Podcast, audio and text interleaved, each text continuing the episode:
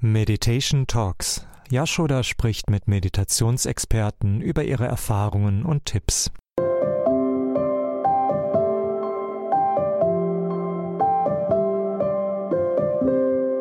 Hariom, herzlich willkommen beim Center of Excellence für Meditation von Yoga Vidya. Mein Name ist Yashoda von Bliss Union und heute spreche ich wie beim letzten Mal schon wieder mit unserem lieben Rama, Meditationslehrer. Letztes Mal haben wir besprochen kurze Wege zur tiefen Meditation und heute widmen wir uns den verschiedenen Zugangstypen, Lerntypen, wie man am besten meditiert. Es gibt eben verschiedene Typen, visuell, auditiv oder kinästhetisch beziehungsweise motorisch.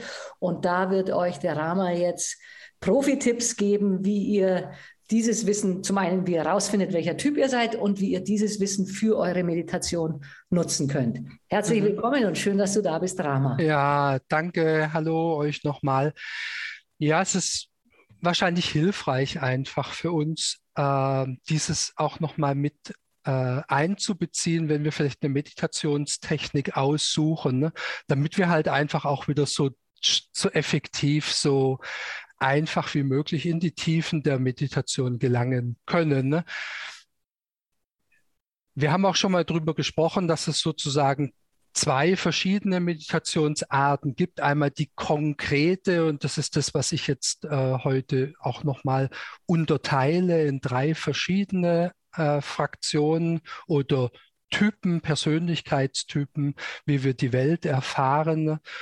Wenn wir uns hier die verschiedenen Meditationstypen angucken, letzte, irgendwann haben wir schon mal drüber gesprochen, dass wir halt konkrete Meditationstechniken haben und eher abstrakte Meditationstechniken. Und diese konkreten, die können wir einfach nochmal in drei Persönlichkeiten einstufen. Ne? Und das kann uns natürlich äh, helfen, ne? wie wir die Welt erfahren und wie wir uns auch ausdrücken in der Welt. Äh, unsere Meditationstechnik einfach auch zu finden. Ne? Mhm. Genau. Und hier sprechen wir halt über den Typ, der eher fühlt, ne, der kinästhetische oder motorische, dann der auditive, der eher über das Hören kommt und halt der visuelle, der über das Sehen ja. kommt. Und wenn ihr nicht ganz sicher seid, welcher Typ oder ist vielleicht auch eine Mixform, aber typischerweise hat man äh, einen so als Schwerpunkt, dann kann man auch noch mal schauen, wie man einfach spricht, ob wir eher der Typ sind, der sagen, ja, das hat mich jetzt berührt und es fühlt sich so gut an, oder du bist eher der Typ, der eher sagt, ja, das sehe ich genauso, oder ah, wenn ich das dem, wenn ich das höre, dann äh, dann verstehe ich am besten. Ne, dieses Ich verstehe, das wäre dann eher der Auditiv, äh, auditive Typ. Genau. Und das nutzen wir dann halt im Endeffekt äh, für die Meditation. Und wenn wir uns jetzt ein paar Beispiele angucken wollen, damit es jetzt nicht zu abstrakt äh, ist, zum Beispiel eine der großen Meditationstechniken, die bei Yoga Vidya praktiziert wird, ist die äh, Mantra-Meditation oder manchmal sagt man auch die einfache Mantra-Meditation. Und hier wiederholt man halt einfach ein Mantra entspannt, meistens im Geiste. Hier geht es eher um das Fühlen auch. Also man versucht Bhava, ein Gefühl mit reinzubringen, aber man beschäftigt halt den oftmals ruhelosen Geist oder den trägen, matten, müden Geist, also Tamas oder Rajas, Guna und bringt Sattva Guna, Reinheit durch die Silben des Mantras hinein. Ne? Und genau, und dann würde man fühlen, also wäre das kinästhetisch und man hätte halt hier auditiv, man kommt über das äh, über das Mantra, das man wiederholt im Geiste. Und das würde man aktiv praktizieren. Ne? Ich würde aktiv, würde ich das Mantra wiederholen. Und das Gleiche würde dann vielleicht sein, dass es in ein passives geht, dass mhm. das Mantra sich dann selbst wiederholt. Ja. Ne? Dann könnten wir zum Beispiel auch noch äh, was Visuelles mit reinbringen. Wir nennen dann die Technik bei Yoga Vidya die kombinierte Mantra-Meditation. Da wiederholt man das Mantra und man fokussiert sich auf einen Bereich, vielleicht das Herz, das Anahata Chakra oder das Agnya, das Stirnzentrum.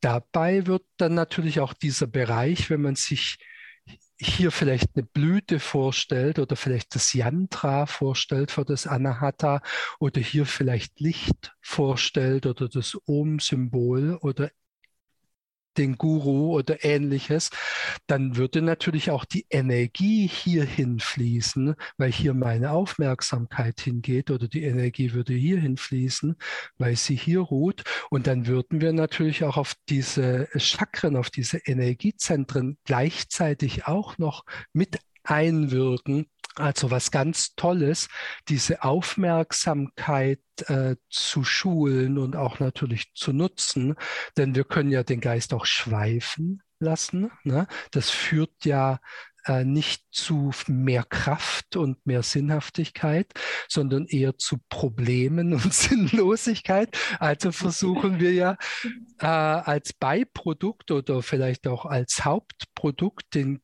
die Aufmerksamkeit äh, zu lenken ne, und zu fokussieren. Das stärkt dann automatisch auch die Konzentrationsfähigkeit. Und dann könnten wir natürlich auch über das Fühlen kommen. Das können wir nächste Woche, können wir zum Beispiel drüber sprechen, über, wenn wir über Mitgefühl sprechen, über diese liebenswürdige Güte, Meta-Meditationen, Maitreya, Bhavana da fühlen wir dann einfach in Richtung aktiv Wertschätzung, Wohlwollen, Weite, Verbunden, Leichtigkeit. Und äh, das wäre dann eher eine, wo wir aktiv fühlen. Ne? ne? Und dieses wird dann wahrscheinlich auch ins Passive münden, also mhm. und dann aufgehen im Abstrakten und dann bin mhm. ich in der Meditation. Also in der Meditation bin ich dann im Endeffekt immer passiv abstrakt. Hm, so würden wir das dann betiteln. Dann bin ich im Dhyana, das heißt, dann bin ich in Verbindung mit dem, was eh schon da ist, das, mhm. was wir das Wesentliche nennen können oder das Selbst. Äh, mhm. Genau. Es ist nichts Besonderes, aber wir nutzen die verschiedenen Meditationstechniken, um um dorthin zu gelangen. Das ist wie so ein Fahrzeug, äh, die Meditationstechnik ist ein Fahrzeug zum Selbst. Ja. Also, also wirklich mühelos im Endeffekt. Ja, super gut gesagt und auch ein ganz toller Punkt, eben all diese Feinheiten im Zugang, sowohl wie du gesagt hast, wahrzunehmen, was bin ich für ein Typ, wie kann ich es über meine eigene Sprache äh, oder Metaphorik, äh, Sprachmetaphorik äh, bei mir selber erkennen, wie wende ich es an, auch was du gesagt hast, eben mit dem, äh, man hört es, also gerade wenn man bei der Mantra Meditation, am Anfang spricht man es vielleicht noch für sich, wenn man für sich meditiert, laut aus und lässt es ja dann, oder ist auch eine Technik, lässt es immer leiser werden und hört dann eigentlich nur dem Nachhall äh, nach und dann ist es ja auch nach innen gegangen. Also sehr gute, fein getunte Tipps. Äh, mhm. Für eine ja, effiziente, tiefe Meditation kommen von dir. Das würde mich freuen, wenn es fruchtet.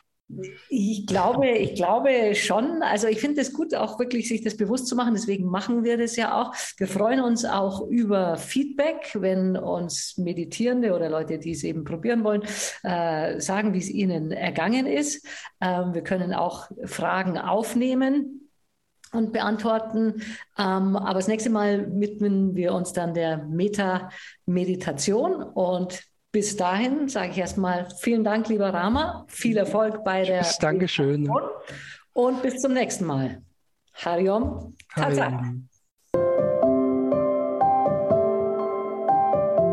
Das war Meditation Talks des Center of Excellence for Meditation des Yoga Vidya e.V. Mehr Infos unter www.yoga-vidya.de. Das Video dazu findest du auf unserem YouTube-Kanal Meditation und Rezitation, Link in den Show Notes.